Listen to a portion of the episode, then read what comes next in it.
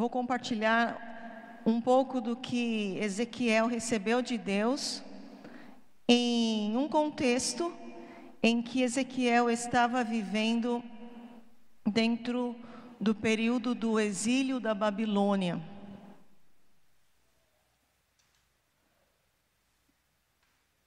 Vamos ler Ezequiel 1:20, está escrito assim: Para onde o espírito quer ir, queria ir, iam, pois o espírito os impelia, e as rodas se elevavam juntamente com eles, porque nelas havia o espírito dos seres viventes. E que esse seja um ponto central, que nós possamos nos mover com o Espírito Santo. E para onde o Espírito Santo quiser nos levar, que possamos ir. O que o Espírito Santo quiser nos revelar, que possamos receber. Deus me falou uma coisa hoje à tarde, a palavra já estava pronta, foi praticamente eu consegui completar essa, esse esboço ontem. E uma coisa que veio no meu coração mais de três vezes hoje é que eu não sei se Deus vai te responder a resposta que você está esperando. Mas Deus vai falar com todas as pessoas nessa ministração.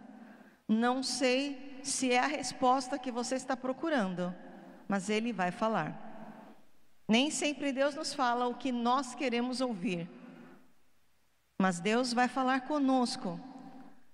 Em três, tudo que vamos falar, ele está ligado a três coisas. Uma, que Deus fala conosco em qualquer época, em qualquer circunstância. Se você está numa terra que emana leite e mel, ou se você está num deserto, se você está numa caverna, se você está no fundo de um poço como José, Deus fala conosco e está conosco.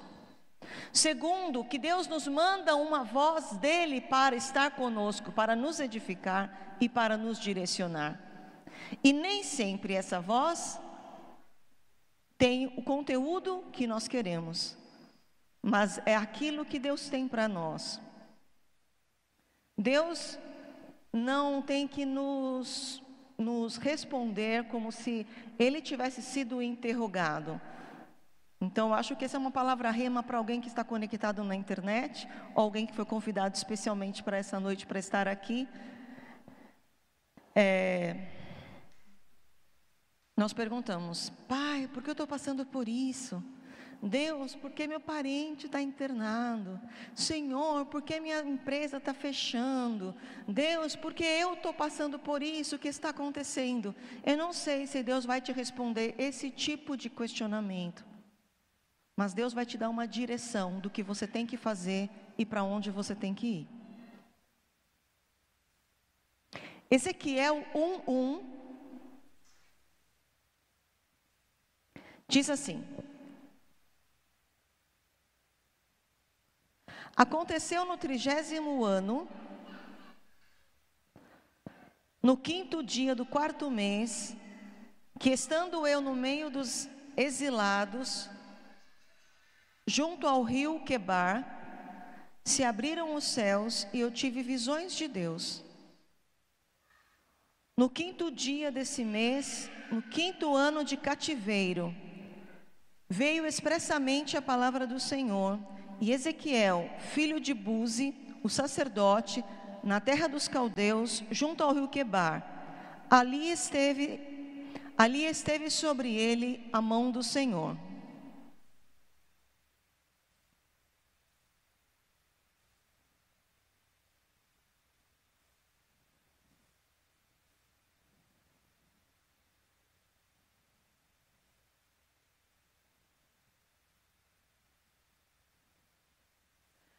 Ezequiel estava vivendo um período de exílio, foram 70 anos que o povo de Deus ficou num exílio da Babilônia, e era um período onde tudo que eles estavam acostumados a viver tinha se estava tudo de ponta cabeça, estava tudo diferente. E Ezequiel foi chamado jovem até. Ele foi jovem para o exílio com uns vinte e poucos anos, com 30 anos, Deus chamou ele. Ele não tinha experiência no ministério profético, mas ele era filho de sacerdote. Ele já tinha um chamado por causa dos seus pais. E eu quero falar algo para você. Se você é uma pessoa que ama a Deus, se Jesus já entrou no teu coração, Deus sabe que você tem um chamado e Ele vai te dar uma palavra. Ele vai te dar uma palavra, mesmo que seja num, num, dia de caos, mesmo que seja no meio de um exílio, mesmo que seja numa temporada de cativeiro, mesmo que seja numa quarentena, mesmo que seja é, numa no meio de uma pandemia, Deus não se esqueceu que você tem uma aliança com Ele. Deus não se esqueceu de Ezequiel, que jovem saiu com uma turma de Judá para esse exílio. Deus se lembrou dos seus pais. Deus se lembrou que ele tinha promessa. Deus se lembrou: tem uma pessoa que, que teme o meu nome naquele cativeiro e eu vou falar com ele. E Deus está falando conosco. Todos esses dias Deus tem falado conosco.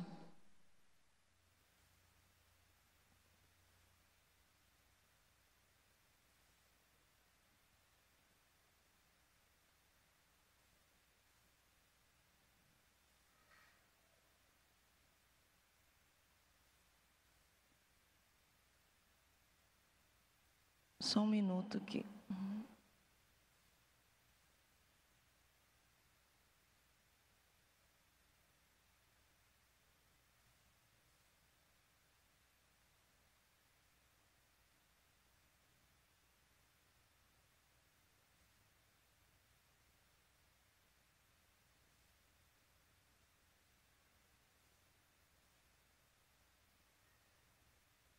Você pode me ajudar aqui? Que eu abri. Ah, achei, meu amor. Muito obrigada.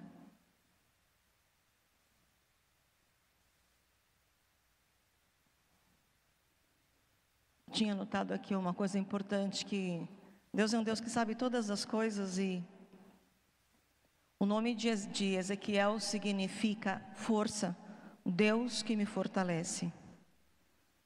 E você pode achar que é uma coincidência, mas Deus encontrou Jeremias primeiro, Ezequiel, Daniel, depois Neemias e depois Esdras, no período do exílio. Quase todos os profetas maiores de Israel levantaram-se no exílio. Quanto mais o diabo nos oprime, mais poder Deus levanta para o seu povo. Você vê a história de Moisés, que história! No meio de 400 anos de escravidão, Deus levanta um líder que é conhecido em todos os lugares com grande poder. Quanto mais as trevas querem nos oprimir, mais luz Deus dá ao seu povo. Os profetas maiores que você estuda estão quase todos, menos Isaías, tirando Isaías, eles estão envolvidos no período que foi um período até que curto para uma nação tão grande que com tantos profetas, naqueles 70 anos, Israel conhece dos seus maiores profetas, porque mesmo no exílio, mesmo aquele povo em rebeldia, ele foi para cativeiro, mesmo não tão sensível à voz de Deus, mesmo não podendo estar aos templos, mesmo não estando cultuando a Deus da maneira como o Senhor queria, lá estava Deus no meio do seu povo Israel, no meio de Judá, dizendo Eu continuo sendo seu Deus. E que se levante uma voz profética tão forte no seu coração. Eu declaro que você seja como Daniel, que você seja como Ezequiel para a sua família e para aqueles que estão influenciados.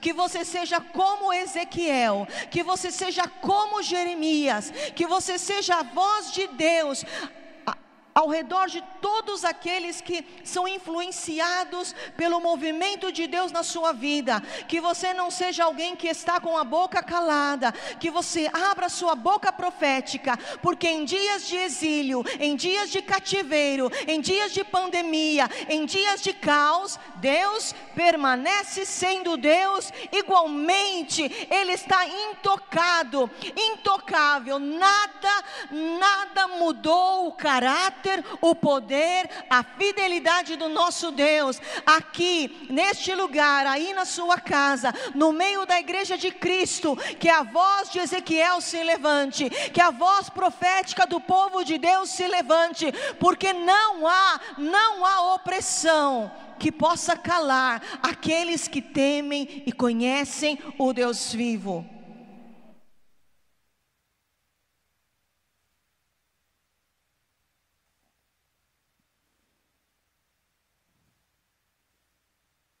Nós te amamos, Pai, nós te amamos, Pai. Vou ler alguns versículos, eu pediria que você estivesse é, acompanhando esses textos.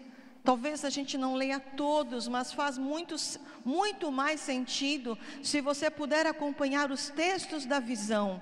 Ezequiel 1, ele foi chamado, perdão, antes até de Deus dar a ele um chamado claro, Deus deu a ele uma visão, porque Deus está com pressa. Ezequiel, levanta. Ele já deu a, Ezequiel uma visão e depois ele lhe confirmou um chamado. Ezequiel 1:4. Eis que um vento tempestuoso vinha do norte, uma grande nuvem, essa era a visão, com fogo a revolver-se e resplendor ao redor dessa nuvem, e no meio disto, uma coisa de metal brilhante saía do meio do fogo. Do meio desta nuvem saía, na semelhança de quatro seres viventes, cuja aparência era esta: tinham semelhança de homem. Versículo 6: Cada um deles tinham quatro rostos como também quatro asas. As suas pernas eram direitas. A planta de cujos pés era como a de um bezerro e, luzia com o brilho de bronze polido. Versículo 8. Debaixo das suas asas eles tinham mãos de homens. Aos quatro lados, assim, todos os quatro tinham rostos e asas. Eu vou agora para o versículo 10, pulei o 9 para a gente ganhar tempo. A forma de seus rostos era como de homem, o da direita. Os quatro tinham rosto de leão também, à esquerda, rosto de boi e rosto de águia. Eram quatro seres iguais, cada um deles com quatro rostos diferentes. Eu vou passar um pouquinho e vou para o versículo 13. O aspecto dos seres viventes era como. Eu não sei se o pessoal consegue colocar a imagem, mas era como de carvão em brasa, a semelhança de tochas. O fogo corria, esses quatro seres, eles tinham um aspecto de carvão em brasa a semelhança de tochas. O fogo corria resplandecente por esses seres, e deles saíam relâmpagos. Versículo 14: os seres viventes zigue-zague, zigue-zagueavam a semelhança de relâmpagos. Veja, eles se moviam tão rápido que pareciam relâmpagos quando eles se moviam. O capítulo continua, verso 20. Não vamos conseguir ler todos os versículos.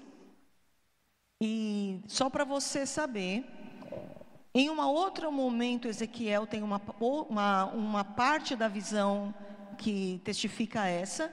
Daniel viu um ser também parecido com esse. E lá em Apocalipse você também encontra uma parte dessa visão. Ezequiel 1:20. Para onde o Espírito queria ir, eles iam, pois o Espírito os impelia e as rodas se elevavam junto com eles, porque nelas havia o Espírito dos seres viventes. Essas são as características mais importantes desses seres que Ezequiel viu. Versículo 24: Quando eles andavam, ouvi o tatalar das suas asas como o rugido de muitas águas, como a voz do Onipotente. Ouvi um estrondo, um barulho tumultuoso, como um tropel de um exército. Quando eles se moviam, Ezequiel disse que ouvia a voz do Deus Todo-Poderoso. Versículo 26: Por cima do firmamento, então, acima desses seres, acima da sua cabeça, havia algo que parecia um trono, com uma safira sobre com uma safira sobre esse tipo de trono, estava sentado uma, uma figura que parecia um homem, se era Jesus. Eu vi como metal brilhante, como fogo ao redor dela, desde os seus lombos para cima e também para baixo, eu vi fogo ao, ao redor de todo esse homem, com um aspecto do arco da aliança, que aparece naquele dia depois da chuva. Assim era o resplendor, ele viu aquelas cores do arco da aliança ao redor de Cristo. Esta era a aparência da glória do Senhor. Vendo isto, eu caí com o rosto em terra e ouvi a voz de quem falava. Esta foi a visão, a primeira visão que Ezequiel teve. A visão que Deus deu para Ezequiel, ele diz: esta era a glória de Deus. Ele viu um movimento que estava conectado aos céus, um movimento espiritual com aparência de homem. Esses quatro seres que nós vimos, eles não são Jesus, porque logo depois Ezequiel vê Jesus. Ezequiel vê quatro seres com aparência de homem, que estavam em sintonia com aquele que estava glorioso, assentado num trono. Esse é Jesus. Esse Jesus glorioso, a figura de Cristo glorioso, foi narrada no verso 26, 27 e 28. Os quatro seres não eram Jesus. As características destes seres que ele viu é uma expressão da glória de Deus do movimento de Deus revelado ao homem. O que Deus está fazendo? Deus está revelando para Ezequiel: Ezequiel, vou te mostrar uma coisa que você precisa saber. Novidade de vida, vou te relembrar ou te mostrar uma coisa que você precisa saber. Querida igreja, vou te revelar algo espiritual que você precisa saber, porque você é espiritual, porque nós somos espirituais, porque estamos conectados com o nosso Deus, que é espírito. Deus mostrou aquele movimento para Ezequiel. Deus está dizendo para Ezequiel: as coisas não são como você vê naturalmente, as coisas são um pouco diferentes. Você vê mãos, eu não sei você aí na sua casa, eu creio que você possa ver as suas mãos. Mas eu quero te dizer que biblicamente você tem mãos e você tem asas. Você tem asas porque em Isaías diz que você voará como águia. Ezequiel, ele teve um dia, ele foi transladado, Deus o puxou pelos cabelos e levou ele para outro lugar porque nós não estamos limitados a um lugar físico, nosso espírito tem asas. Então Deus está mostrando para Ezequiel uma visão espiritual de quem nós somos e deveremos ser e crer nisso. Seres conectados com Cristo, seres conectados com o movimento do Espírito Santo. Deus nos vê em nosso maior potencial. Se você está se sentindo uma geladeira, eu quero dizer hoje esse diagnóstico acaba na sua vida, porque aos olhos desta visão, você é como um carvão em chamas. E eu fui atrás de fotos, eu não sei se o pessoal vai conseguir colocar. Eu fui atrás de fotos porque eu queria saber o que é um carvão em brasas.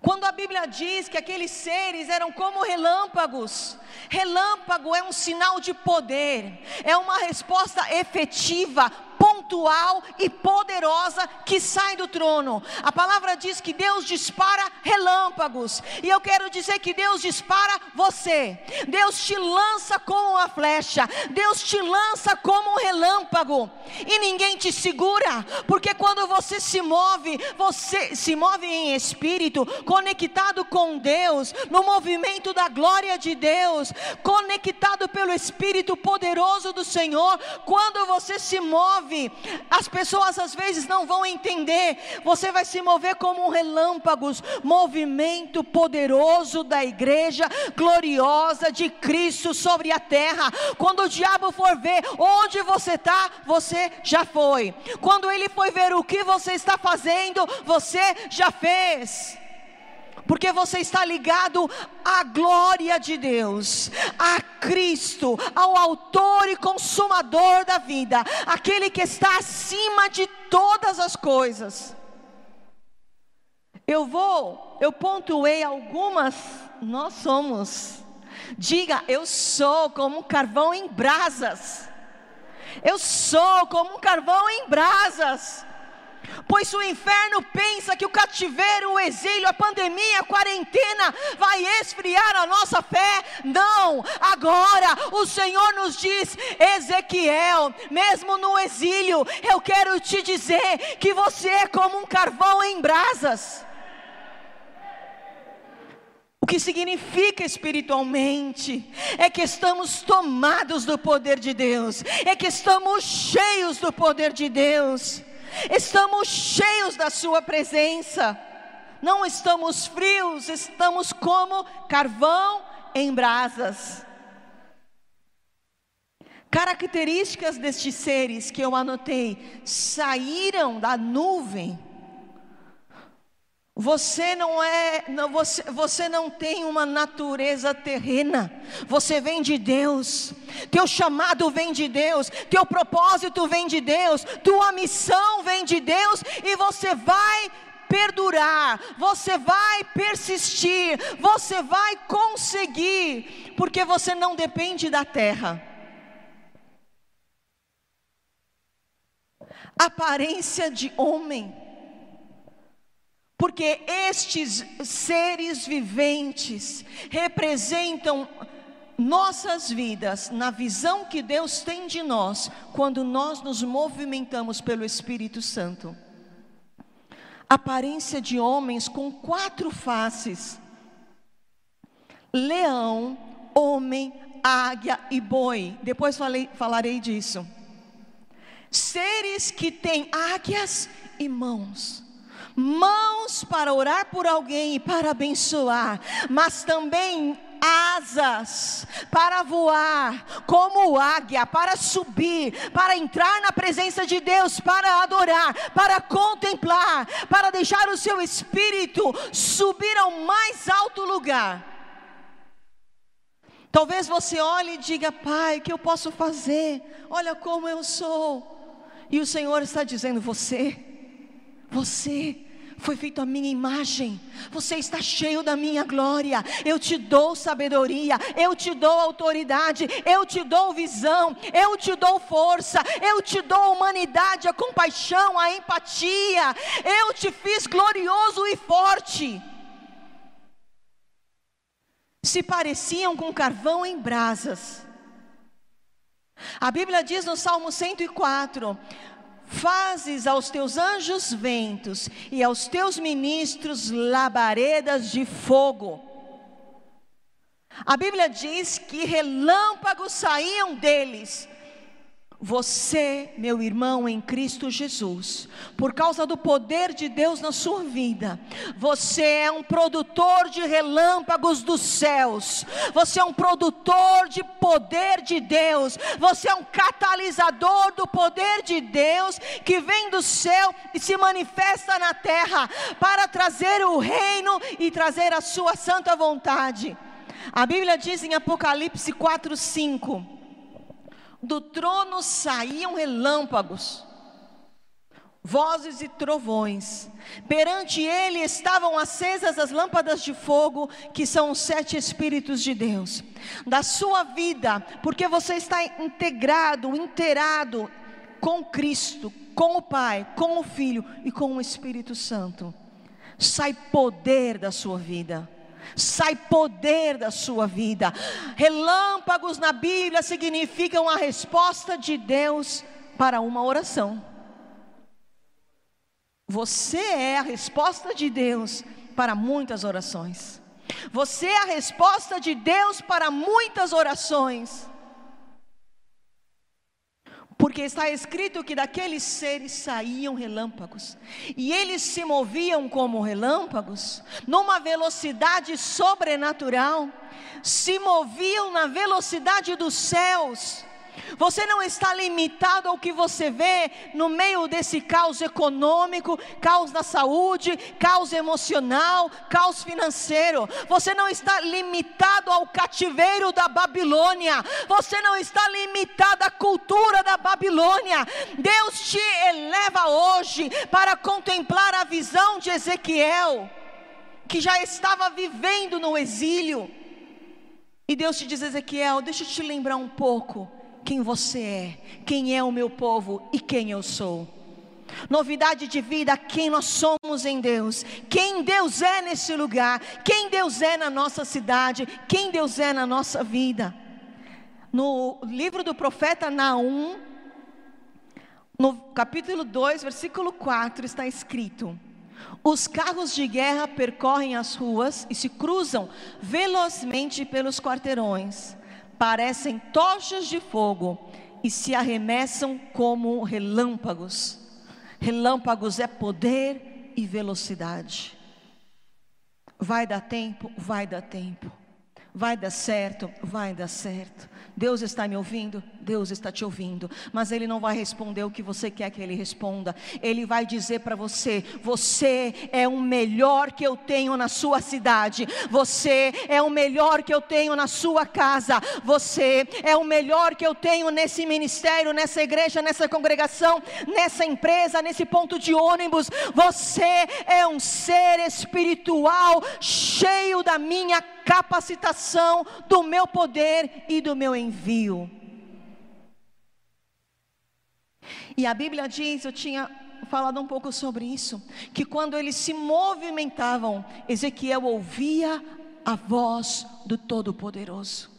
Quando você faz o que você tem que fazer conectado com o Espírito Santo, as pessoas vão ouvir a voz do Deus Todo-Poderoso. Quando você se move pelo Espírito Santo no meio dessa circunstância, no meio do dia mal, quando você se move conectado com Deus, sabendo quem você é em Deus, as pessoas vão ouvir a voz de Deus pelo que você está fazendo.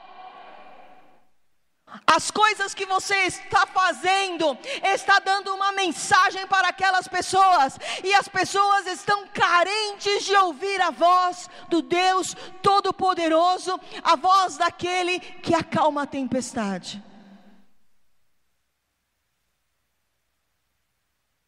E aquela figura que Ezequiel viu por último, aquele é Jesus assentado num trono, com aspecto da glória de Deus que são as cores do arco da aliança, envolvido no máximo do seu esplendor.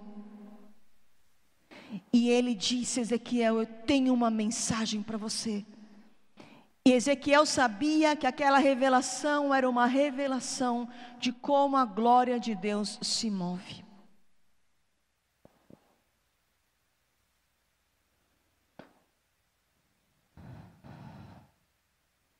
Esses homens representavam homens cheios da glória de Deus, dependentes do Espírito de Deus, que se movem quando Deus quer que eles se movam, que são relâmpagos que saem do trono, que são flechas nas mãos de Deus, que são como carvão em brasa, que são cheios do fogo de Deus, que estão conectados com o trono de, de com o trono de Deus, estão conectados com aquilo que está em Cristo, e aquilo que está em Cristo flui, do mesmo que está em Cristo flui, por isso eles são semelhantes. Quando se moviam, ouvia-se a voz do Deus Todo-Poderoso, aquele movimento daqueles seres conectados com Deus, obedientes ao Espírito Santo. Aquele movimento gerava poder. No meio do exílio, em dias bem difíceis, no meio da, anos do exílio, Jerusalém foi destruído, o templo foi destruído. Eles diziam tudo o que a gente sabia, a gente não sabe mais nada, a gente não sabe mais como vai ser. Eles ficavam se perguntando como vai ser, se tudo que nós tínhamos foi destruído. Deus levanta uma voz profética. Se você perdeu uma empresa, se você perdeu uma empresa, se você perdeu seus negócios, se você perdeu os seus sonhos, essa palavra precisa ir direto para o teu coração. Porque Deus é um Deus de recomeço, Deus é um Deus de aliança, Deus é um Deus de oportunidade, Deus é um Deus de conserto, Deus é um Deus de poder, e eu declaro que está escrito em Ageu que a glória da segunda casa será maior do que a glória da primeira casa. No meio daqueles dias difíceis, Deus levanta uma voz profética para que seu povo possa olhar para cima e saber que há Deus em Israel. Quem somos em Deus não depende da pandemia. Somos o que somos no coração de Deus, porque Ele nos criou com um propósito e Ele continua fiel com ou sem pandemia, com ou sem quarentena, com ou sem exílio, Ele permanece o mesmo e os seus planos duram para sempre.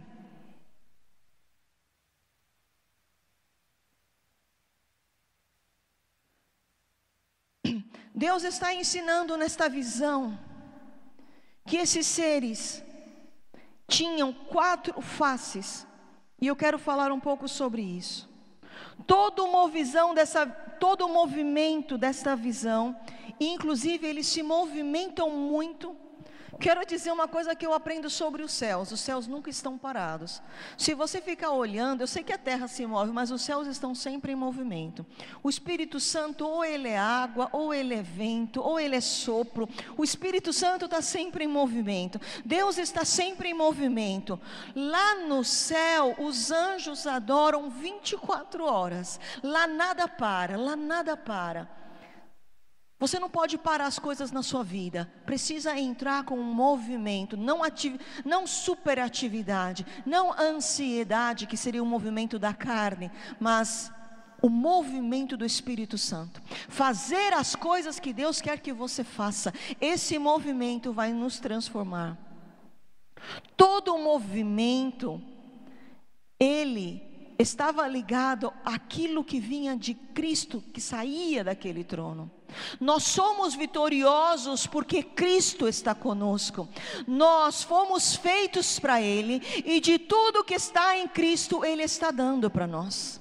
Ele está dando fogo, Ele está dando sabedoria, Ele está dando Sua palavra, Ele está dando Sua glória, Ele está dando autoridade, Ele está dando discernimento, conexão com o Espírito Santo.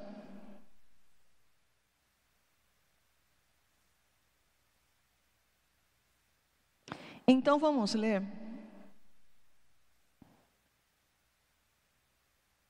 Após a visão, aquele que se assentava no trono disse: Vou ler só um pouquinho do que Deus disse para Ezequiel depois da visão. Então agora estamos no capítulo 2, no versículo 7.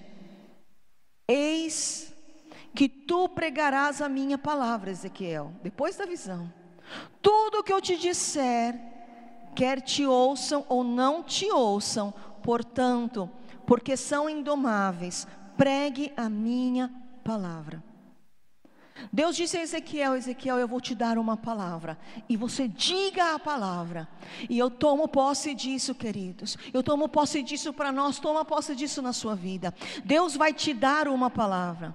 Essa, essa visão que nós vamos ler é uma resposta de Deus para você, mas também eu quero te dizer que, como Deus levantou Ezequiel, Ele está levantando você, e Deus te dá uma palavra para todas as pessoas que estão ligadas com você. Deus nos dá uma palavra para esses dias, porque Ele é nosso Deus, porque Ele tem um propósito para a nossa vida. Primeiro resumo: o povo de Deus estava em exílio, Deus fala com Ezequiel, Deus dá visões, Deus mostra para Ezequiel a sua glória. E Deus o chama com uma palavra profética. E ele viu aqueles seres, e essa, esse é um ponto de aprendizagem, com a aparência de quatro rostos diferentes. Vamos falar do boi. Você é uma pessoa conectada com Deus, que flui pelo Espírito Santo. E uma das suas aparências, uma das características que Deus quer que você flua, é um aspecto de boi.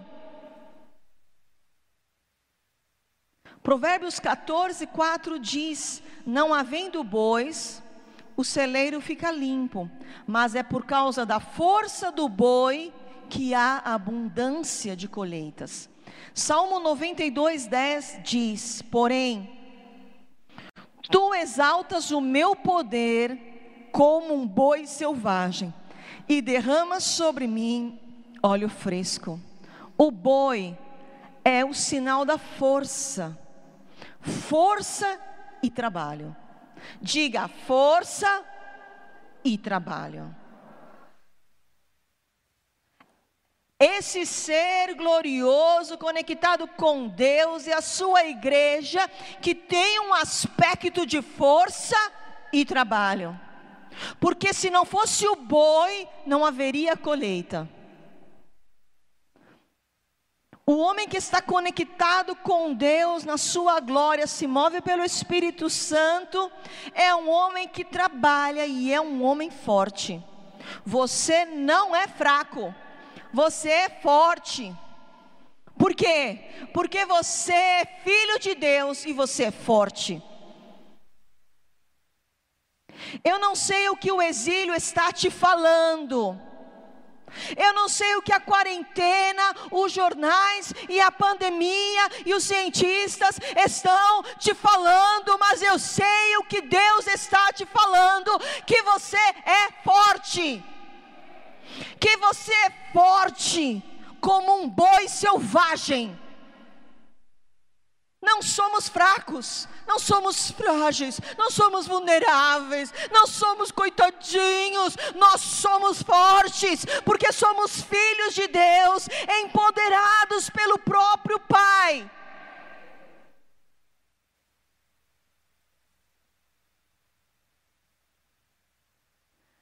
Deus fala ao seu povo e ao homem que o conhece, que está com ele, que você é um homem forte. Você está trabalhando a respeito da colheita que virá na sua vida? Porque o boi não para de trabalhar. O boi, biblicamente, é o que mais trabalha na colheita, a parte mais pesada ele está fazendo. Há um trabalho para ser feito, inspirado pelo Espírito Santo. Trabalha, você é forte, não falta força na sua vida. Uma outra face que Ezequiel viu foi a face da águia. Provérbios 30, 19 diz: O caminho da águia no céu. O seu caminho é no céu. O que os céus falam para você. O que você está vendo nos céus. Os céus é onde você põe os seus pés. A águia caminha nos céus é interessante porque diz que a águia caminha, não voa. porque essa águia não é só águia animal, essa águia é a característica que Deus nos deu de que nós caminhamos no céu.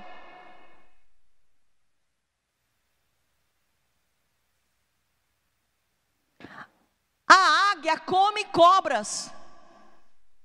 Ai, ai, que perigo, vem uma cobra, a cobra quer me pegar. Satanás é tão grande, tão mal. Ai, que cilada, que dardo. Ai, que gigante, que Golias. Ai, ai, que trubufu.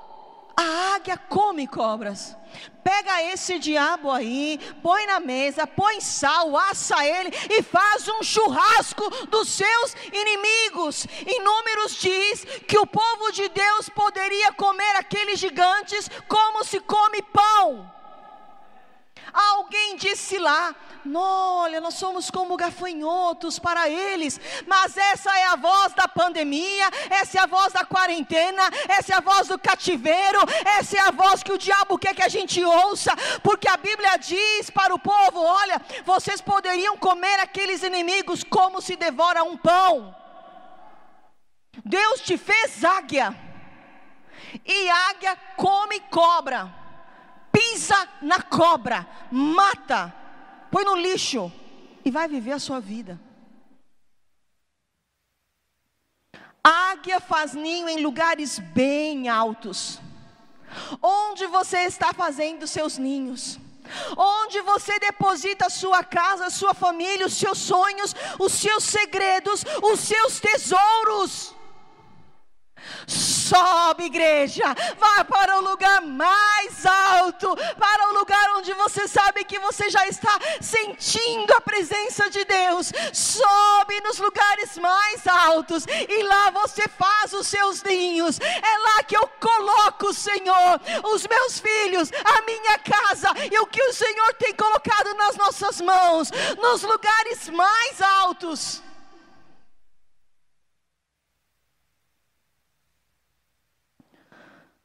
A águia voa 100 quilômetros por hora. Você está voando, ou você está se arrastando, ou você está engatinhando. Que bom que você está correndo, mas você também pode voar às vezes a 100 quilômetros por hora, porque Deus te deu asas, Deus te deu uma característica espiritual. E você pode ir para esses lugares altos espirituais.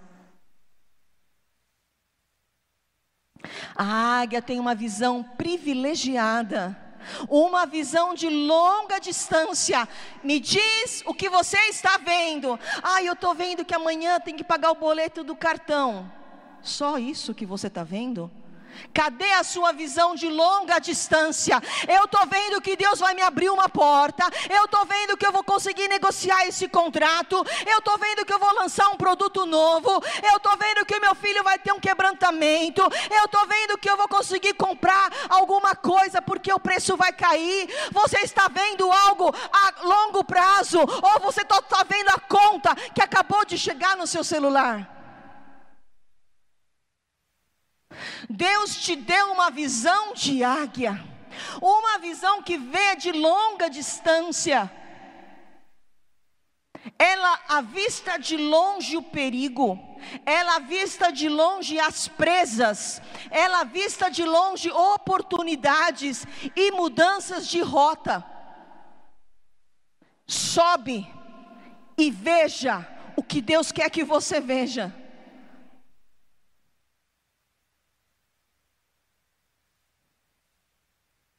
A águia pode enxergar um peixe de 8 centímetros saltando num lago a 8 quilômetros de distância. Então ela enxerga muito bem. Ela enxerga mais de cinco vezes do que um ser humano enxerga. Em Portugal existe uma águia que consegue enxergar um camundongo a 5 quilômetros de distância. Por isso Deus fez mulheres como águias. O camundongo está 5 quilômetros para lá. Brincadeira. Já joga um tamanco daqui, para ele não se aproximar. Uma vez, é, a gente estava muitos anos atrás num culto em Fortaleza e tinha um pouco de, pouquinho de rato lá na igreja e um, uma obreira excelente, uma moça da igreja excelente, ela sabia mais ou menos assim o trânsito do, dos ratos, né, na, no culto. E ela tirou um sapato para não assustar a gente. Ela olhou para a gente, jogou o sapato aí, acertou. Ela conseguiu matar um rato assim com 10 metros de distância com uma tamancada. E ela nem tinha recebido essa revelação de tanto poder que nós temos em Deus. Você não precisa ter o inimigo bem grande aqui na sua frente. Se você for como águia, quando você, você que vai surpreender o inferno. Deus quer que você destrua seus inimigos e não que você fique se defendendo dos seus inimigos, mas que você os persiga, os atravesse e os destrua e os tire do seu caminho. Ela avista perigos de longe ela avista caças. Você é uma águia, onde que está o dinheiro? Eu fico perguntando para Deus: onde estão os alimentos, os quilos de arroz, os quilos de feijão? Deus pode nos mostrar. Onde está a sua caça? Pede para Deus, Pai, eu quero fluir como águia em espírito. Eu quero saber onde estão os meus recursos. Porque senão você só vai enxergar o que está bem do seu lado. Isaías 40, 31 diz: Aqueles que esperam no Senhor renovam as suas forças, voam alto como águias, correm e não se cansam, caminham e não se cansam. E você tem um aspecto da sua vida, você lembra o que nós falamos? Você tem um aspecto de boi, você tem um aspecto de águia e você tem um aspecto de leão. Em Joel 1,6 diz: Porque veio um povo contra a minha terra, um povo inumerável, os seus dentes são dentes de leão, e ele tem as queixas de uma leoa, a queixada de uma leoa fez da minha vide uma assolação, destruiu a minha figueira, tirou-lhe a casca e os lançou por terra. Alguns leões foram nessa plantação e acabaram com tudo. O que temos feito para destruir as obras do inimigo contra nós? O que temos feito com os dentes de leão que Deus nos deu? Queridos, somos amorosos com o próximo, mas com o inferno, nós pisamos nas obras do inferno. Nós destruímos, a Bíblia diz que principados, potestades, todas as operações malignas estão debaixo dos nossos pés que nós pisamos na serpente. Nós somos, nós somos contemplativos, nós somos apaixonados por Deus. Nós somos empáticos, nós somos, temos compaixão pelo próximo, mas pelo inimigo nós destruímos as suas obras. O que você tem feito com os dentes de leão que Deus te deu? Uma das características mais fortes no leão é que o leão cuida do seu território. Não sei se você sabe que a leoa caça, a leoa resolve mil problemas, viu? Eu estava aprendendo isso. Mas o leão cuida do seu território. Acha que ele economiza energia e ele identifica o seu problema maior e aquele que está querendo ir contra ele e ele aniquila aquele que está contra ele. As leoas caçam, as leoas fazem muitas coisas, e o leão vai direto naquele que está trazendo perigo ao seu território. O leão é um dos maiores predadores. Eu quero que entre uma coisa no seu coração. Nós somos aqueles que em Cristo destruímos as obras do inferno. Nós não somos vítimas do inferno. Nós somos os predadores nós somos os predadores dos inimigos da nossa alma, os inimigos enviados por Satanás. Nós não somos vítimas de Satanás, porque Deus nos deu autoridade para sermos leões espirituais. Como você está cuidando do seu território? Você está cuidando espiritualmente do seu território? Porque o leão, ele ele, ele é agressivo com aqueles que estão vindo contra ele. E a face de homem é a imagem de Deus. Somos a imagem de Deus, somos filho. Temos autoridade, Jesus nos deu autoridade. Você é homem, você é filho. Você tem aliança com Deus, ele te deu autoridade. Você faz as obras que Jesus fez. Você faz as mesmas obras que Jesus fez. Você implanta o reino com Jesus. Você tem autoridade. Gênesis 1, 26 está lá a sua missão. Você tem domínio sobre o que está no mar, sobre o que está no céu, sobre os animais domésticos, sobre o que está na terra. Você tem poder de ser frutífero, você tem poder de se multiplicar, você tem poder de sujeitar e dominar as coisas na terra. O homem é imagem gloriosa de Deus governando. Igreja, nós somos o homem que Deus salvou e nos deu lugar de filho. Nós somos adoradores, nós vamos a lugares altos, nós defendemos nosso território, nós trabalhamos, nós temos força.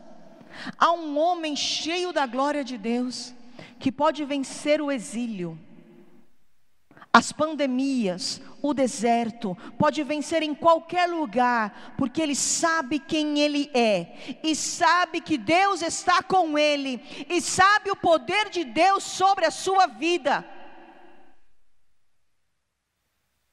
Elias estava numa situação terrível, se sentia sozinho.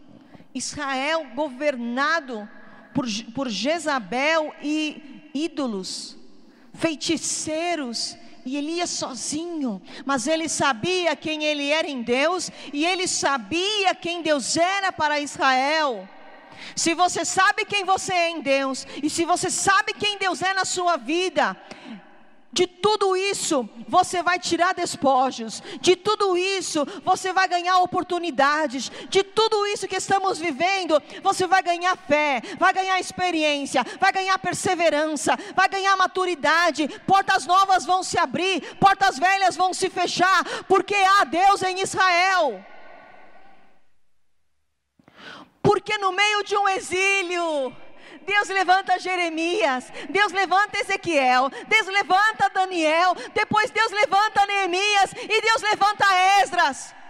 Jeremias dizendo o que ia acontecer, Ezequiel dizendo: Olha o que está acontecendo, Daniel querendo saber, Pai, e agora? E aí vem o restaurador e o edificador, a restauração na sua vida. Há uma unção de Neemias sobre você, há uma unção de edificação, há uma unção de reorganização da sua vida. Não faltará estratégia, não faltará uma unção de Esdras sobre a sua vida, não faltará uma unção de restauração de Neemias na sua vida, aquele que começou a boa obra na sua vida, ele é fiel para completar. Deus vai te surpreender. Deus vai te surpreender. Você que está achando que as coisas estão terminadas, que agora acabou tudo, perdi o emprego dos meus sonhos, perdi meu carro, perdi não sei o que. Deus começou uma obra na sua vida, e eu declaro a palavra de Ageu: a glória da segunda casa casa será maior do que já estava. O que Deus tem para você para vir é maior do que você já viveu, porque Ele continua sendo Deus.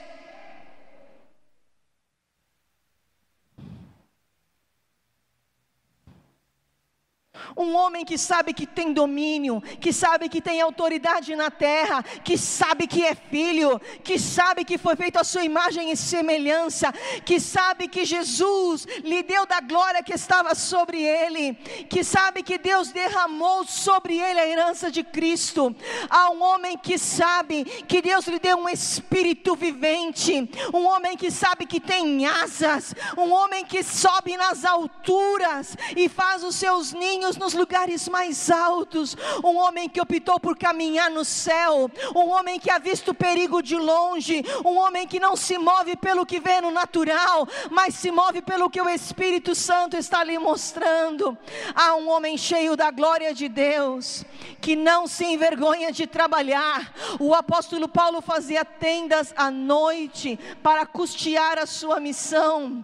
Há um homem que trabalha duro, há um homem que produz, há um homem que trabalha na colheita da sua vida e da sua família, há um homem que trabalha na casa do Senhor, e eu quero te falar: não é porque estamos em quarentena que os obreiros do Senhor não farão nada, se levanta no seu lugar, se você ama a casa do Senhor, começa a orar por esta casa, começa a clamar pelas famílias desta casa, começa a ver como você pode ajudar, talvez você pode trazer uma pedrinha para o jardim, talvez você possa varrer um pedacinho da calçada. Você que ama a casa de Deus, esse exílio não pode te tirar do serviço da casa de Deus.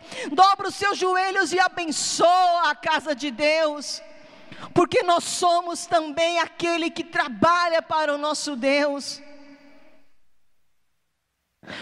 O nosso trabalho no Senhor não é vão. Não tenha medo de arregaçar as mangas. Não tenha medo de arregaçar as mangas para trabalhar para o Senhor. Nem que seja ligando para alguém. Nem que seja mandando uma mensagem de consolo. Nem que seja levando um alimento na casa de alguém que você conhece.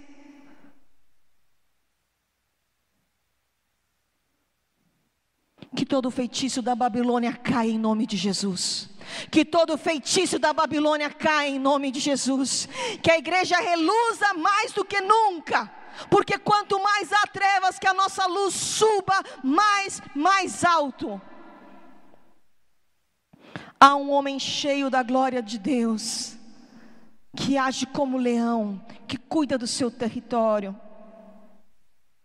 que expulsa e aniquila seus inimigos, que desfaz as obras do diabo, que não é vítima do diabo, que é predador das obras do diabo, um homem que crê que Deus lhe deu poder para subjugar seus inimigos e seus opressores. Assim somos nós. O desenho que Deus está dando para Ezequiel é Ezequiel Olha o que eu tenho para você. Não tenha medo de falar o que eu te disser.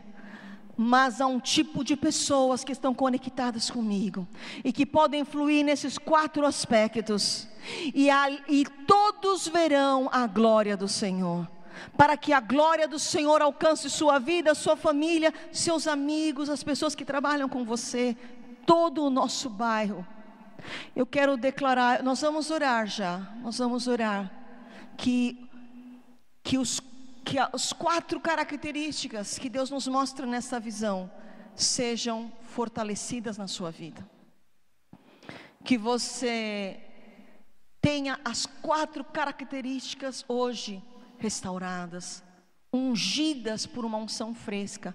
Espírito Santo, eu te peço aqui por meio da internet e das pessoas que estão hoje conosco aqui, que possa vir uma unção fresca sobre nós. Tu sabes, Senhor, o que nós precisamos para que essa visão seja realidade na nossa vida. Pai, eu declaro que mesmo no meio de um exílio, porque estou achando tão parecida aquela opressão com os dias que estamos vivendo, que mesmo num tempo de exílio, um tempo opressor, que a tua glória não pare de fluir na nossa vida, que o movimento do Espírito Santo não pare de fluir na nossa vida, que os nossos olhos estejam em Ti Aqueles seres só caminhavam para frente e caminhavam conectados com a tua presença. Pai, que possamos fazer isso. Você está aí na sua casa, eu te convido a orar comigo. Se renda a unção dessa palavra. Esse mesmo. Não foi só Ezequiel que teve essa visão. Daniel viu Jesus nesse resplendor. Em Apocalipse também aparece essa descrição. Você que está na sua casa, peça ao Senhor para te mover.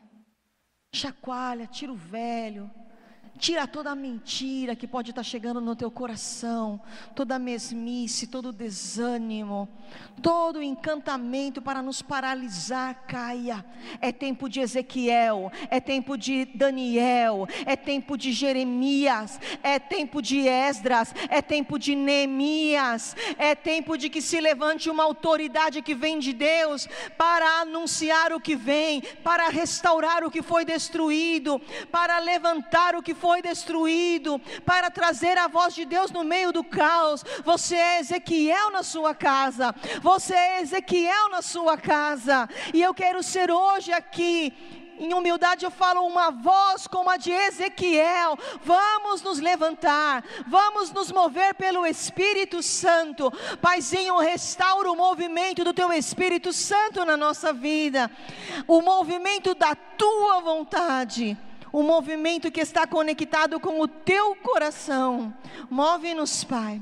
Restaura no Senhor a face de homem que sabe que é filho, a face de águia que voa em espírito, a face de leão que destrói seus inimigos, a face de boi que trabalha, que põe a mão na massa, que não se acanha, que não se envergonha, que é forte, que faz que colhe, que trabalha na colheita. Pai, em nome de Jesus eu oro, Paizinho, que a revelação em espírito desta palavra flua em nossas vidas nesta semana e daqui para frente, Pai. Como o Senhor nos disse, somos como carvões em brasa, aquecidos, tomados pelo teu fogo, Pai que agora teu fogo alcance cada família. Pai, alcança aquele que está com o coração frio. Pai, alcança aquele que está sem fé. Pai, alcança aquele que não consegue mais ouvir a tua voz. Pai, alcança aquele que está com o coração congelado, aquele que está se distanciando. Eu declaro o fogo de Deus tocando o teu coração. Eu declaro o fogo de Deus tocando o teu coração, te avivando. Eu sopro vida. Você, filho, você é amado você, Deus, tem um plano para a tua vida. Em nome de Jesus, te exaltamos, Senhor, em nome de Jesus.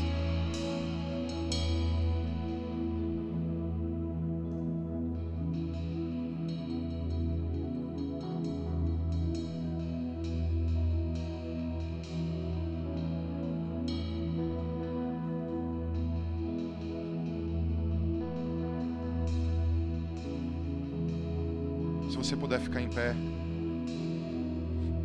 Você que está na tua casa, se você puder ficar em pé também. Levante suas mãos bem alto. E chama essa unção sobre a tua vida. Chama isso que foi intercedido, pregado, ensinado sobre a tua casa. Chama essa vida, chama essa glória, esse equilíbrio, essa maturidade. Quando a nossa identidade como filhos está firmada, temos compaixão e amor quando a nossa autoridade, quando nós somos como leões que defendem o nosso território, nós temos autoridade para avançar, para manter o que é nosso e avançar a, no, a novos níveis. Eu tenho certeza de que Deus está derramando algo aqui. Clama, clama, clama, abre, abre a tua voz aí na tua casa, abre a tua voz aqui no templo e fala: Deus, eu quero ser ungido, eu quero essa marca dessa palavra, eu quero o poder dessa palavra, eu preciso dessa unção. Quando nós entendemos que nós podemos ir às alturas, que nós podemos é, ver as coisas de cima para baixo e não de baixo para cima. Quando nós somos águias e voamos, Pai, nos restaura, restaura, ore mais, ore, clame, clame, clame. E como nós, é, sem combinar, eu e minha esposa, Eu ministrei hoje pela manhã Pentecostes falando dos quatro seres, e ela estava preparando a palavra sem eu saber e preparou dos quatro seres. Então nós entendemos que Deus quer falar novidade de vida. Vocês precisam amadurecer para esse novo tempo. Nós vamos encontrar um novo mundo e nós seremos mais que vencedores se estivermos com essa unção. Clama, clama por essa maturidade, chama em alta voz essas verdades, chama para a tua vida.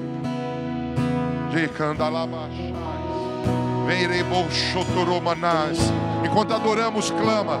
Enquanto adoramos, chama. Enquanto adoramos, invoca.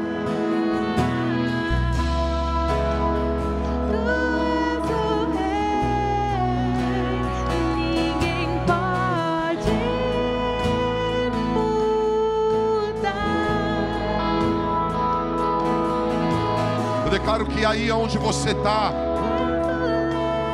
Espírito Santo está, flua, receba, Ele te ama.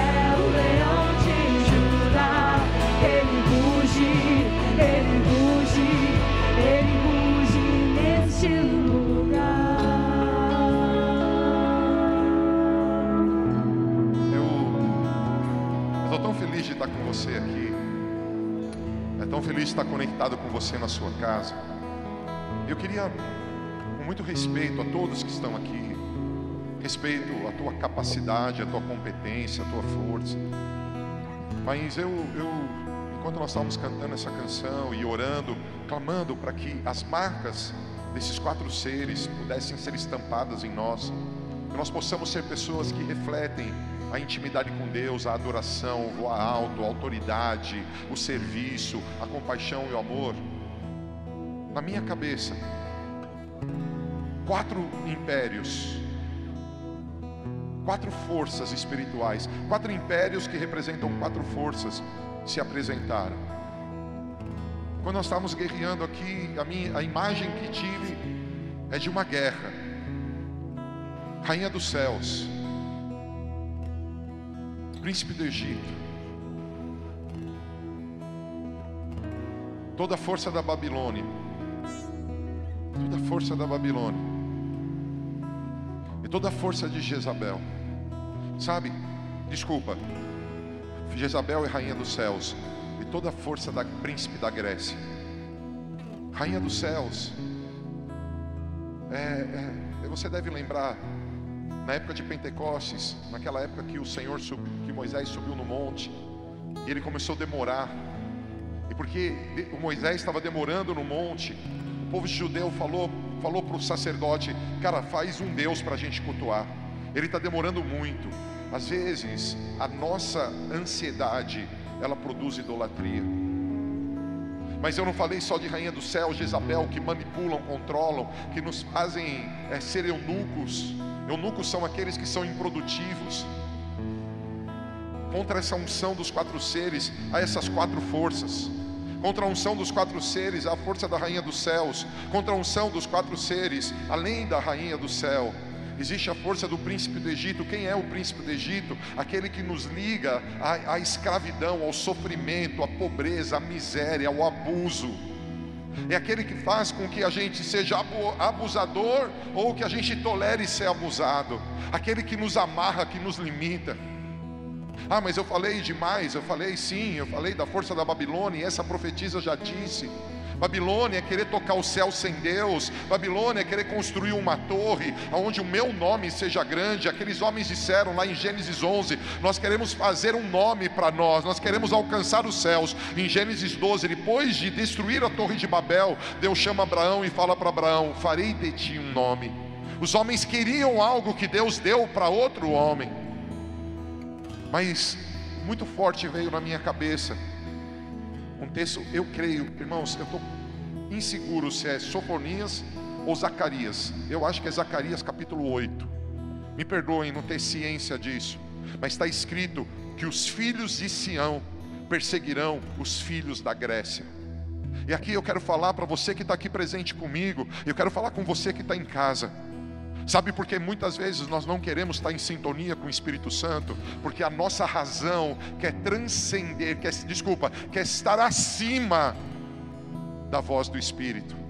Cara, você pode ter 300 MBAs, você pode falar 300 idiomas, você pode ganhar um milhão de reais por mês, você pode ser o cara mais fofinho que existe, a pessoa mais linda do mundo, mais forte. Eu não estou nem aí para o mérito humano no sentido de condução de vida. Eu louvo a Deus pelos frutos e conquistas e eu aplaudo a tua conquista, mas quando nós somos racionais, nós impedimos o movimento do Espírito Santo. E eu quero declarar que toda a fortaleza dessas quatro quatro entidades que estavam aqui, eu me deparei com elas no meio da adoração, elas estão repreendidas da minha vida e da tua vida, elas perdem o efeito. Essa igreja não terá vergonha de ser sobrenatural, ela não terá vergonha de ser cheia com o Espírito Santo, ela não terá vergonha de parecer louca. Ouça, pode parecer loucura falar de vitória no meio dessa crise mas nós estamos pegados nessa loucura de Deus, nós estamos pegados nesse poder sobrenatural. O meu Deus pode fazer nascer uma nação em um só dia, o meu Deus pode mudar a história. Se alguém crê, diz amém. Por isso eu quero repreender toda a atuação de rainha dos céus na minha vida e na vida dos meus irmãos, toda a atuação, toda a força do príncipe do Egito, eu te repreendo fora da nossa vida, toda a força de Babilônia quebrada e em especial, como diz a palavra no livro de Daniel, uma pedra sem auxílio de mãos, ela tocou a estátua de Nabucodonosor e ela destruiu todos os reinos, e eu declaro que toda a força da Grécia em mim cai por terra, nos meus irmãos cai por terra, em nome de Jesus. Se alguém crê, aplauda o Senhor. Aleluia. Você que está aqui pode sentar, você que está na tua casa pode sentar. Eu combinei aqui só de fazer o ofertório, o momento de dízimos, ofertas, primícias, mas antes disso, eu já fiz essa guerra. Eu não podia não fazer. Eu vim só para adorar com eles e fazer ofertório, mas ao ver esse panorama, ei, nós somos uma igreja racional. Opa! Porque a Bíblia diz em Romanos capítulo 12, versículo 1, que nós temos, rogo-vos, pois, irmãos, que apresentais né, os vossos. Ah, não, não é esse texto, mas diz que o nosso culto tem que ser racional. Está escrito lá. Que é apresentar o nosso corpo como sacrifício vivo. Nós somos racionais mas também nós somos cheios do Espírito, porque o apóstolo Paulo diz na carta de Gálatas que a carne luta contra o Espírito e nós queremos ser cheios da vida de Deus. Esse é um tempo de buscar o derramar do Espírito Santo para que as quatro faces sejam estampadas em nós. Mas antes de fazer o apelo, antes de falar do momento de ofertas e dízimos, eu quero falar para você que está aqui no templo, ou você que está na sua casa. Só existe um caminho. Hoje de manhã fizeram uma pergunta para mim: Você acredita que Pentecostes, o derramar do Espírito Santo, pode ser verdade para alguém que não passou pela Páscoa, salvação? E eu disse que não. A festa da Páscoa só é completa em Pentecostes. E Pentecostes só existe por causa da Páscoa. Então, se você está aqui hoje, você está longe de Jesus. Se você está conectado comigo hoje, ou se você está vendo esse vídeo outro dia, e você está longe de Jesus, eu quero anunciar, gritar que João 14 é verdade. Jesus é o caminho, a verdade e a vida. E ninguém vem ao Pai, ele não disse ninguém vai. Jesus, ao falar eu sou o caminho, a verdade e a vida, ele não disse ninguém vai ao Pai, ele disse ninguém vem ao Pai, porque Jesus é a porta das ovelhas. João capítulo 10, versículo 9. O pecado nos separou de Deus.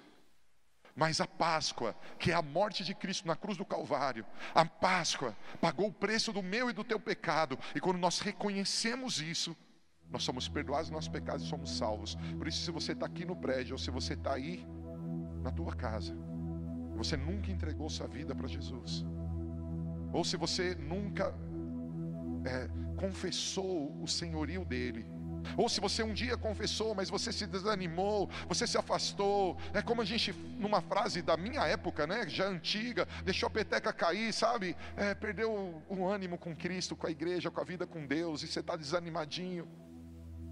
Eu quero chamar você de volta. Eu quero dizer hoje, no dia que se chama hoje, entrega a tua vida ao Senhor. Eu vou contar até três, por uma questão de ordem, porque você está aí na tua casa, tem poucas pessoas aqui. Mas se você quiser voltar para Jesus, ou se você quiser entregar sua vida para Jesus, levanta a tua mão para Ele. Eu não vou poder te ver aí na tua casa. Mas eu conto até três para te incentivar a dizer sim a Cristo. Só Ele só Ele é o caminho, só Ele é a verdade, só Ele é a vida. Um, dois, três. Se você levantou a tua mão aqui ou na tua casa, eu convido você a mandar uma mensagem aí no, nas redes sociais dizendo: Eu quero entregar minha vida a Jesus, eu quero voltar para Jesus. Eu quero que você repita essa oração comigo. Diz assim: Queria que toda igreja repetisse nessa noite.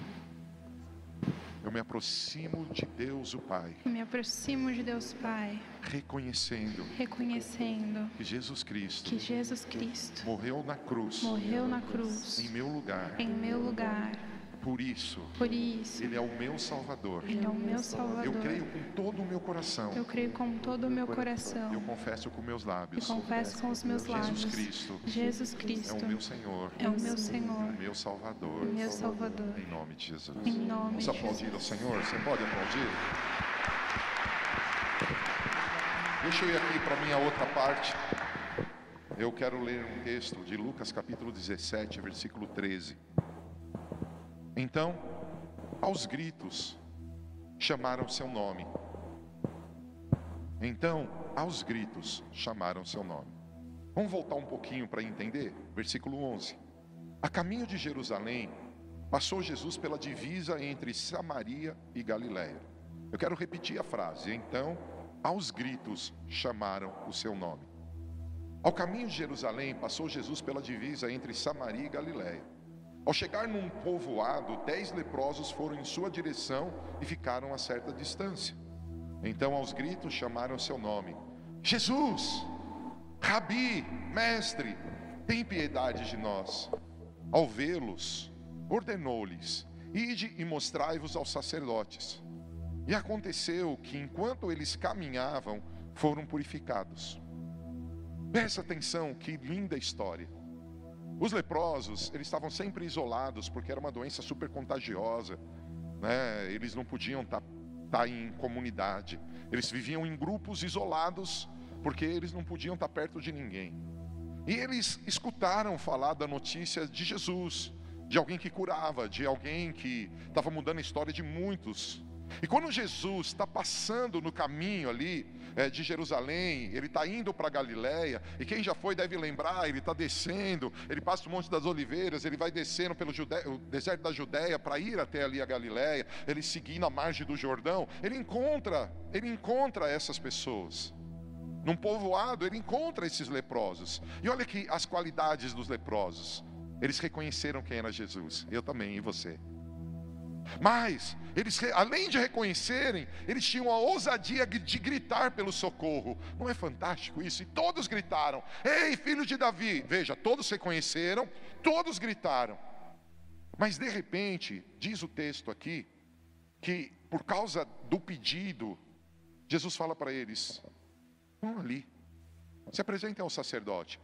E todos obedeceram. Cara, isso é fantástico. Eu estou falando de um grupo de pessoas que tinha um problema seríssimo, um problema que matava, um problema que destruiu, separou eles, isolou eles socialmente, tirou eles de tudo, trabalho, profissão, família, todas as coisas. Mas esses homens, eles sabiam quem era Jesus, eles clamavam por Jesus, eles pediram socorro para Jesus e eles obedeceram a Jesus. Eram dez homens. E eles fizeram isso. E Jesus deu uma ordem, eles obedeceram. E aconteceu, diz o texto no versículo 14, que enquanto eles caminhavam, foram purificados. Imagina, ó, eu vou dessa câmera para outra. Jesus dá o comando: vão os sacerdotes. E aí eles vão indo. Nesse caminho, uau! Nem cheguei, já estou curado. Que Jesus poderoso, que Jesus maravilhoso. Uau! Eu estou curado, irmãos. Imagina o que aconteceu com esses homens quando eles perceberam que não tinham mais lepra. Imagina você com o teu maior problema agora, e você é alguém que reconhece Jesus. Imagine você com o teu maior problema agora, e você é alguém que clama alto por Jesus. Imagine você agora com o seu maior problema, e você é alguém que está disposto a apresentar o teu problema a Ele, e não só isso, a obedecê-lo. E de repente o teu milagre chega. Veja, o texto é extraordinário. Se ele acabasse aqui, nós já teríamos aplaudido Jesus. Mas o texto continua e diz assim: um dos dez, dez por cento, observando que fora curado, retornou, louvando a Deus em alta voz. Prostrando-se com o rosto em terra aos pés de Jesus, muito lhe agradeceu. E aí vem um parênteses, e esse era samaritano. Então Jesus questionou: Não foram purificados todos os dez? Onde se encontram os outros os nove? Não se achou nenhum outro que voltasse para render glória a Deus, a não ser esse estrangeiro? Então Jesus declarou: aquele homem, levanta-te, que estava adorando, prostrado. Ele estava dizendo, ele devia estar chorando, ele devia estar rindo, ele devia estar em êxtase. Cara, uma praga mortal saiu da vida dele. Ele devia estar vibrando, algo glorioso estava passando. E Jesus fala para ele: Levanta, porque você fez algo a mais que todo mundo. A tua fé te salvou. O que eu quero ministrar aqui nesse momento de dízimos, ofertas, primícias? Existe uma chave de salvação. É importantíssimo reconhecer quem é Cristo. É importantíssimo clamar a Cristo. É importantíssimo obedecer a Cristo. Mas tem um segredo para viver coisas maiores, porque a palavra salvação, em alguns momentos ela é tida como cura, em outros momentos ela é tida como libertação, em outros momentos ela é tida como prosperidade. Depois estuda esse texto. E você vai encontrar nesse texto que Jesus está dizendo para esse cara o seguinte: a sua vida nunca mais será o mesmo. Você vai experimentar um tipo de vida que você nunca imaginou que você tivesse direito. Onde eu quero dizer? Sabe por que muitas vezes as pessoas reconhecem quem é Jesus, clamam por Jesus, clamam por Ele, clamam, clamam, obedecem até Ele, mas não vivem um transbordar, porque elas não são gratas aquele homem. Eu acho que os outros nove devem ter corrido para a família, devem ter voltado para a terra natal, correndo. Eu preciso mostrar para todo mundo: olha, a lepra saiu. Acho que eles, alguns voltaram para casa para abraçar os filhos, outros talvez correram para voltar a tomar o seu gado de volta, a sua terra de volta. Claro, tudo isso é importante, mas um foi extravagante, um foi fora da curva. Um foi adorador. Sabe por quê? Gratidão. Eu não sei o que vocês precisam de milagre, mas eu acho que, como eu, você tem certeza que Jesus faz milagres. Eu acho que todo mundo aqui já aprendeu que a gente não tem vergonha e a gente clama. É, a gente grita como o cego de Jericó: Filho de Davi, tem misericórdia de mim. Mas a gente precisa aprender a linguagem de ser grato. Por isso, esse momento de dízimos, ofertas e primícias mexe comigo. Que darei eu ao Senhor diante de tantos benefícios que Ele tem me dado? Eu, eu, diz Davi, não quero oferecer nada ao meu Deus que não me custe. Onde eu quero chegar com isso? Em primeiro lugar, eu quero, como pastor desta casa local, como apóstolo dessa rede ministerial, agradecer a cada um dos filhos dessa visão, que tem sido como esse, são poucos, mas que voltam e se prostram e dizem: Senhor, eu sou grato, está aqui o meu dízimo, está aqui o meu coração, está aqui minha vida. Deus tem uma crise louca, talvez esse dízimo poderia fazer falta, mas como não te agradecer pela nova vida que eu tenho em Ti? Como não ser fiel ao Senhor, mesmo no meio da crise? Então eu quero agradecer você, linda e linda do Senhor, dessa casa, que tem honrado ao Senhor com seus dízimos, que tem honrado ao Senhor com as tuas ofertas. Assim como a igreja está atravessando uma tempestade, você está atravessando uma tempestade, mas você tem derramado nesse altar o teu sacrifício. E eu não quero trazer isso levianamente. Eu quero louvar a Deus pela tua fidelidade. Eu quero clamar ao Senhor, como Ele disse para esse leproso: Olha, não é só questão de cura e libertação. Não, não, é questão de uma nova história. É questão de um novo nível. E Jesus está dizendo: Vai, vai, vai, levanta aí, porque vai começar algo novo. Eu quero dizer para você que tem sido fiel, que tem depositado em sacrifício, em ousadia em fé, e tem dito: Sim, eu creio. Eu quero agradecer a você. Mas eu quero falar com você que talvez até agora não tinha entendido isso. Pratique a gratidão. Seja grato e honre aquele que te salvou. Honre a casa que te alimente. Talvez você esteja conectado com a gente porque a tua igreja não tenha é, culto online. Ou talvez esteve de manhã e você está aqui à noite. Por favor, não devolva teus dízimos aqui. A tua igreja precisa do teu dízimo. Não é porque ela não tem culto online que você vai trazer para a gente. Não, não. Lógico, seria muito útil, mas seria injusto, porque em Malaquias é ensinado que a gente leva o dízimo na casa do tesouro. A casa do tesouro é aquela casa que nos cobre em oração, é aquele pastor que serve a nossa vida, é aquele homem ou mulher de Deus que cuida da gente em intercessão. Então, por favor, faça na lá na tua igreja, honre lá o teu pastor. Mas você que é dessa casa e não estava praticando, que tal a gente aprender? Não basta reconhecer Cristo, não basta gritar por Cristo, não basta obedecer a Cristo, temos que ser gratos. Com essa palavra, eu te convido a ficar em pé no teu lugar mais uma vez, aí na tua casa, aqui no templo, a preparar o teu celular, teu computador, teu tablet, vai passar aí no telão as contas, QR Code. Aqui na igreja a gente vai ter máquinas em alguns lugares, cestas, mas eu quero te convidar nesse momento. Não é só fazer o cheque, a gente nem faz mais cheque, né? Não é só fazer a transferência, é dizer obrigado, Deus. As coisas estão difíceis. Porque veja, aquele homem perdeu tudo. Ele só foi curado, só foi um pedacinho. Tinham muitos outros aspectos a ser resolvido. Mas ele voltou para agradecer. Ele voltou. Então eu quero convidar você que está aqui. Seja grato. Seja grato. Eu queria, talvez aí na tua casa, você não possa fazer isso, mas a gente aqui no templo pode. Quantos podem, junto comigo, por alguns segundos, aplaudir Jesus e dar brados de gratidão a Ele? Podemos, podemos. Nós vamos louvá-lo, nós vamos exaltar o nome dEle. Te damos honra e glória, Senhor.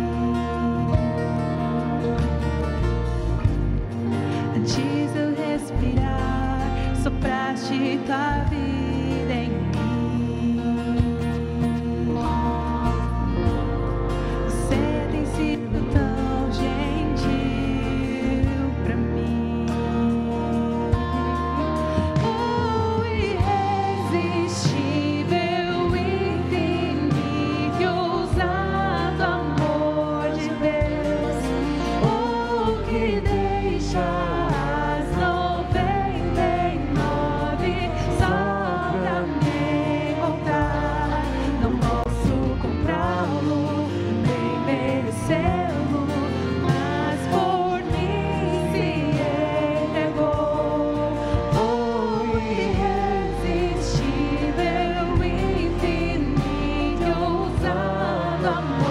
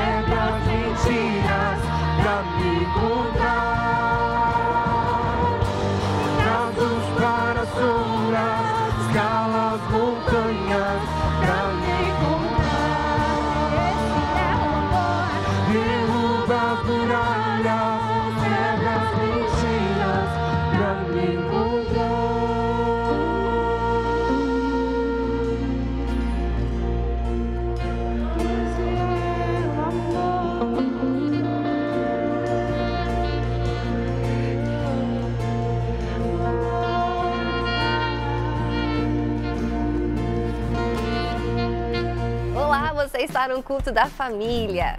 Quero te dar os avisos dessa semana. De segunda a sexta tem lives do apóstolo Paulo Terço, 8 horas da manhã. E na própria segunda-feira, às 21 horas, movimento de intercessão com a profetisa Marta. Quinta-feira, temos aqui o Papo Sobrenatural, eu espero que esteja gostando, hein? Sábado, Jovens MDV, 19 horas. Domingo, 10 da manhã, estudo bíblico e às 19 horas, o curso da família.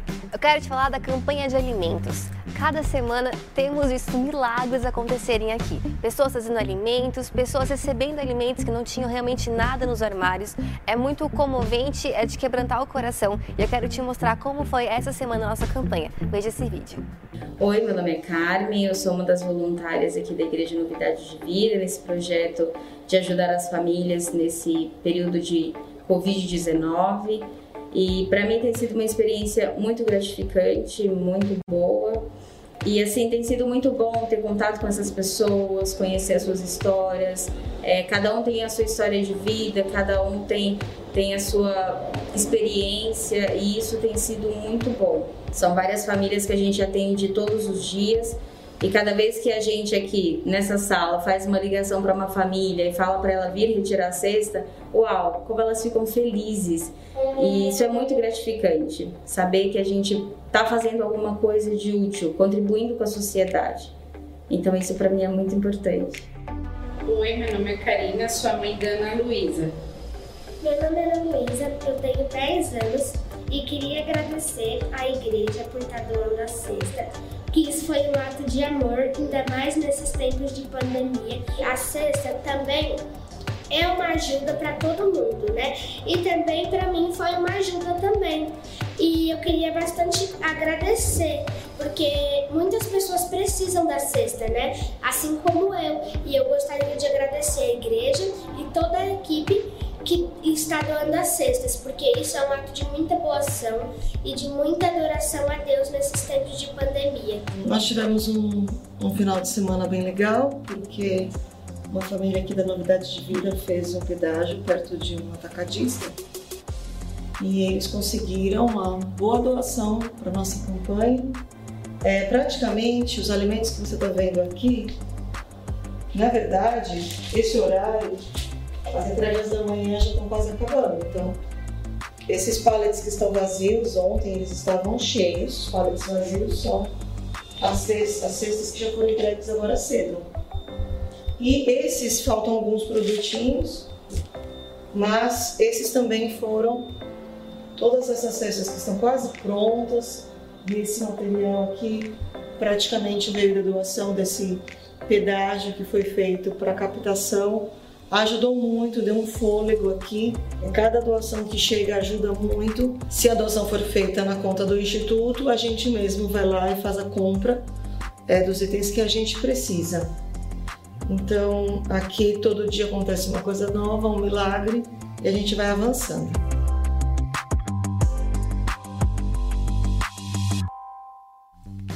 Dia 28, 30 e 31, anote sua agenda. Teremos festas de Pentecostes online. Aonde você estiver, você vai poder estar com a gente aqui comemorando essa festa tão importante para nós. Então se prepare, arrume a sua casa, chame aí seus filhos, seu marido, sua esposa, compartilhe essa, essa transmissão com seus amigos, também fale para eles prepararem, colocarem na agenda, porque eu tenho certeza que serão três dias incríveis, onde a gente vai estar aí junto festejando. Família NDV, você não está sozinha. Temos um apoio pastoral aqui disponível para você. Se precisar de alguma coisa, de uma oração, de um conselho, liga pra gente, conversa com a gente, estamos aqui para te ajudar e te servir nesse momento. É isso, abençoa a sua vida, declara o melhor de Deus sobre você e sobre a sua casa. Até semana que vem. Tchau!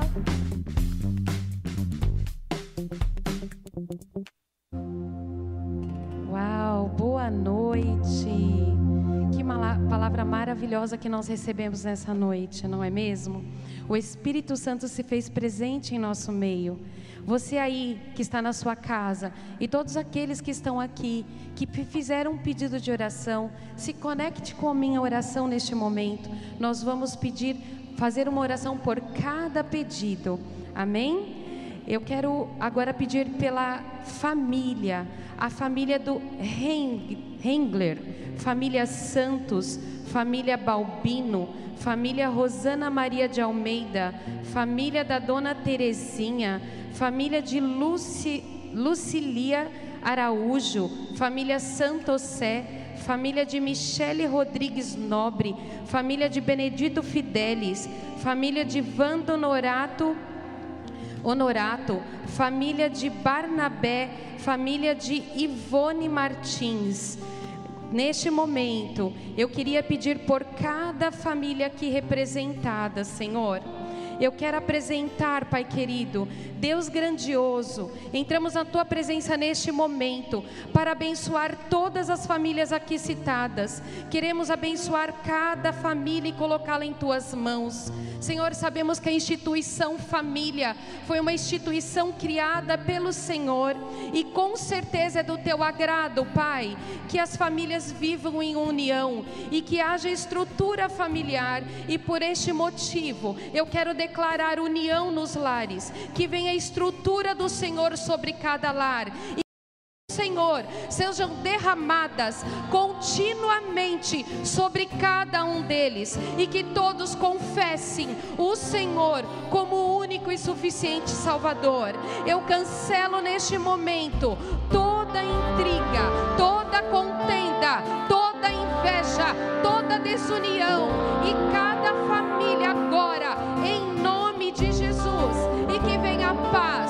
sobre cada integrante familiar. E desta forma que eu oro, em nome de Jesus. Amém e amém. Ainda neste mesmo espírito, deste mesmo espírito, eu quero pedir e orar para aquelas pessoas que pediram pelas suas vidas, pela vida da Rai, pela vida do Senhor Gonçalves, pela vida da Dona Maria, pela vida e amigos da Deise Moutinho, pela vida do José Romualdo Oliveira, pela vida dos filhos da Jolima, pela vida do Lucas e Fernando, pela vida do Marcílio Silva Pinto, pela vida do Antônio Carlos da Silva, pela vida do Vanderlei eh, Fernandes. Pai, em nome de Jesus, em nome de Jesus, Pai, eu quero pedir sobre cada vida aqui representada, cada vida aqui que eu orei. Pai, eu quero citar sobre cada nome aqui que eu citei. Eu quero pedir o derramar do teu poder sobre cada vida. Toda obra de macumbaria, feitiçaria, palavra de peso que caia por terra em nome de Jesus. Toda palavra contrária sobre cada vida aqui, Senhor, eu silencio agora em nome de Jesus. Onde há intriga, eu coloco, Senhor, a paz. Onde há falta de amor, eu coloco amor, mais amor sobre as vidas. Pai, eu derramo, eu derramo sobre elas paz, paz, Senhor, libertação, Senhor, que venha a paz do teu espírito sobre elas, que elas possam caminhar em espírito e em verdade, que não tenha medo, que não tenha medo, que avance, avance em nome de Jesus. Eu abençoo cada vida aqui e eu declaro a paz em nome de Jesus. Amém e amém. Amém. Glória a Deus. Que cada uma dessas pessoas sejam tocadas pela presença do Senhor.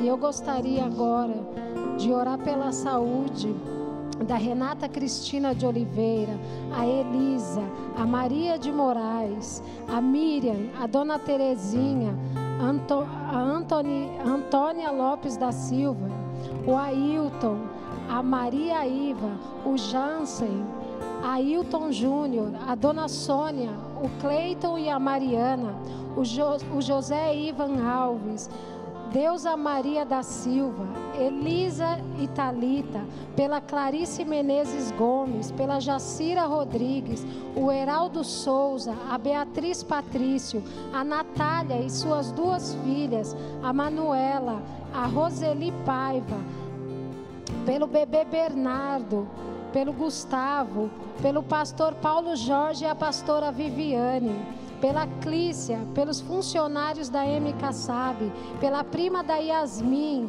o Wagner e a Nayara de Assis, Daniela Dutra, Miriam, Simone Rocha, Daiane e Renan, Clodomiro e o pai da Priscila, pela dona Lourdes e pelo Big Boy. Ah, Senhor, graças te dou por estarmos aqui. Obrigada porque é um privilégio entrar na tua presença. É um privilégio poder orar por cada uma dessas vidas. Obrigada porque a tua misericórdia ela se renova a cada manhã, Senhor e o Senhor é bom. A tua palavra diz, Senhor, que pelas pisaduras de Cristo nós somos sarados. A tua palavra diz que Jesus levou na cruz todas as nossas enfermidades. Senhor, então neste momento, Senhor, eu uno a minha fé com a fé dos teus filhos amados, Senhor, e me coloco diante de ti juntamente com cada um deles, clamando pelo teu Espírito Santo, para que ele venha com teu fogo, Senhor, Ele venha com teu fogo removendo toda a enfermidade, que Ele venha com teu fogo, Senhor, removendo, Senhor, todo tumor, removendo toda dor, que Ele remova agora toda infecção, que Ele remova agora, Senhor, toda inflamação, tudo aquilo, Senhor, que tem acometido os teus filhos. Eu declaro fogo do teu Espírito Santo, agora tocando cada um deles, Senhor, limpando, purificando, Senhor. E eu declaro a cada um desses amados, a cada um desses filhos teus, levanta e anda agora,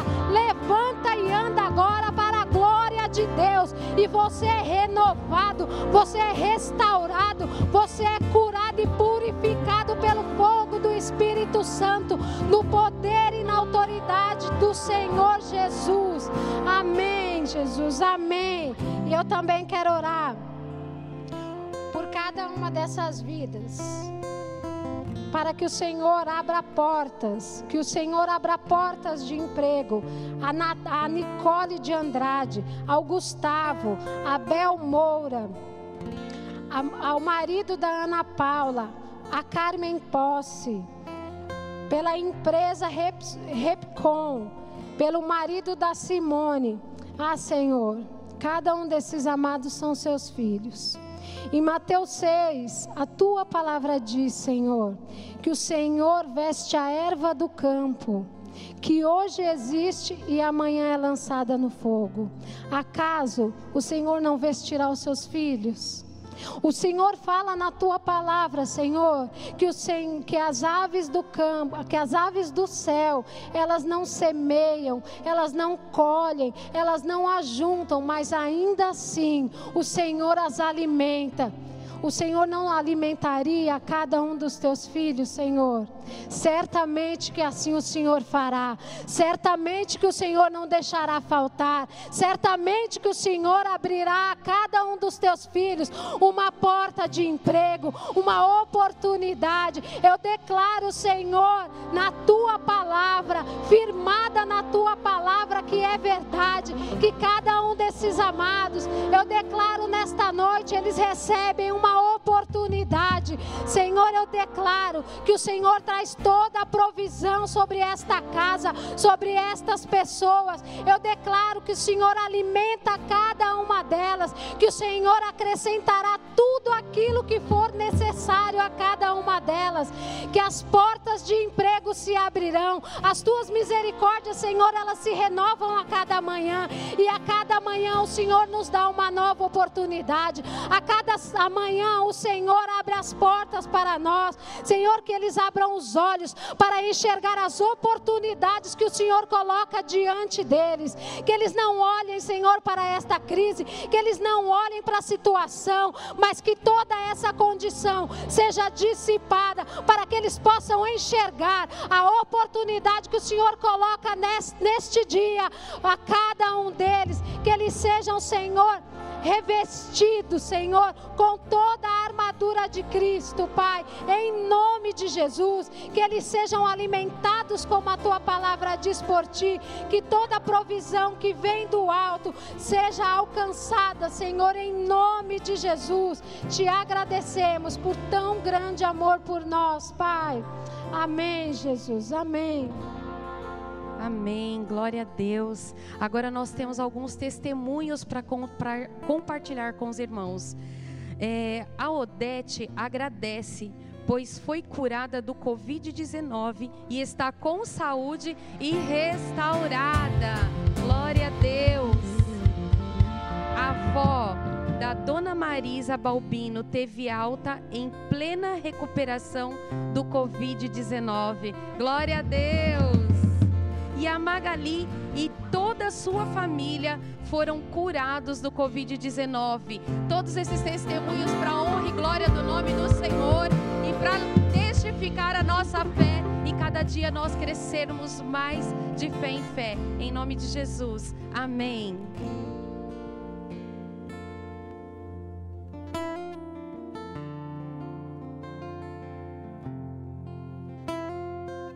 Alegres por esses testemunhos. E se você tem testemunho, envie para nós, tá bom? Envie pelo YouTube, pelo Facebook. Envie, fale com a igreja e nos compartilhe o que Deus tem feito, tá bom? Eu quero orar, finalizar esta noite. Agradecemos muito sua participação, suas mensagens, esses pedidos. A gente vai continuar orando por cada um deles, tá? Para nós foi uma alegria cultuarmos juntos ao Senhor para nós é uma alegria saber que o Senhor está nos sustentando, falando conosco neste tempo. Então, eu vou orar por você. Pai, no nome de Jesus, que possamos, Pai amado, receber esta palavra, que ela dê frutos em nosso coração. Te agradecemos por essa noite, Pai, te entregamos todo este culto, todas essas orações e testemunhos. Nós te louvamos no nome de Jesus. Meu querido, que a graça de Jesus Cristo, meu querido, que o amor de Deus Pai, que a comunhão com o Espírito Santo de Deus estejam sobre nossas vidas, hoje, nesta noite, em toda essa semana, em nome de Jesus, que nós declaramos e profetizamos a palavra de Deus sobre nós. É isso, uma boa noite para você.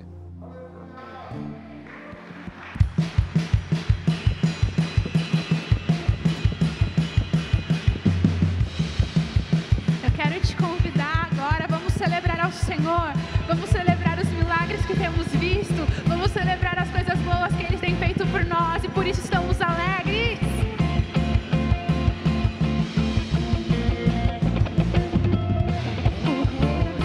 Está vivo, está vivo, está vivo, ainda agora.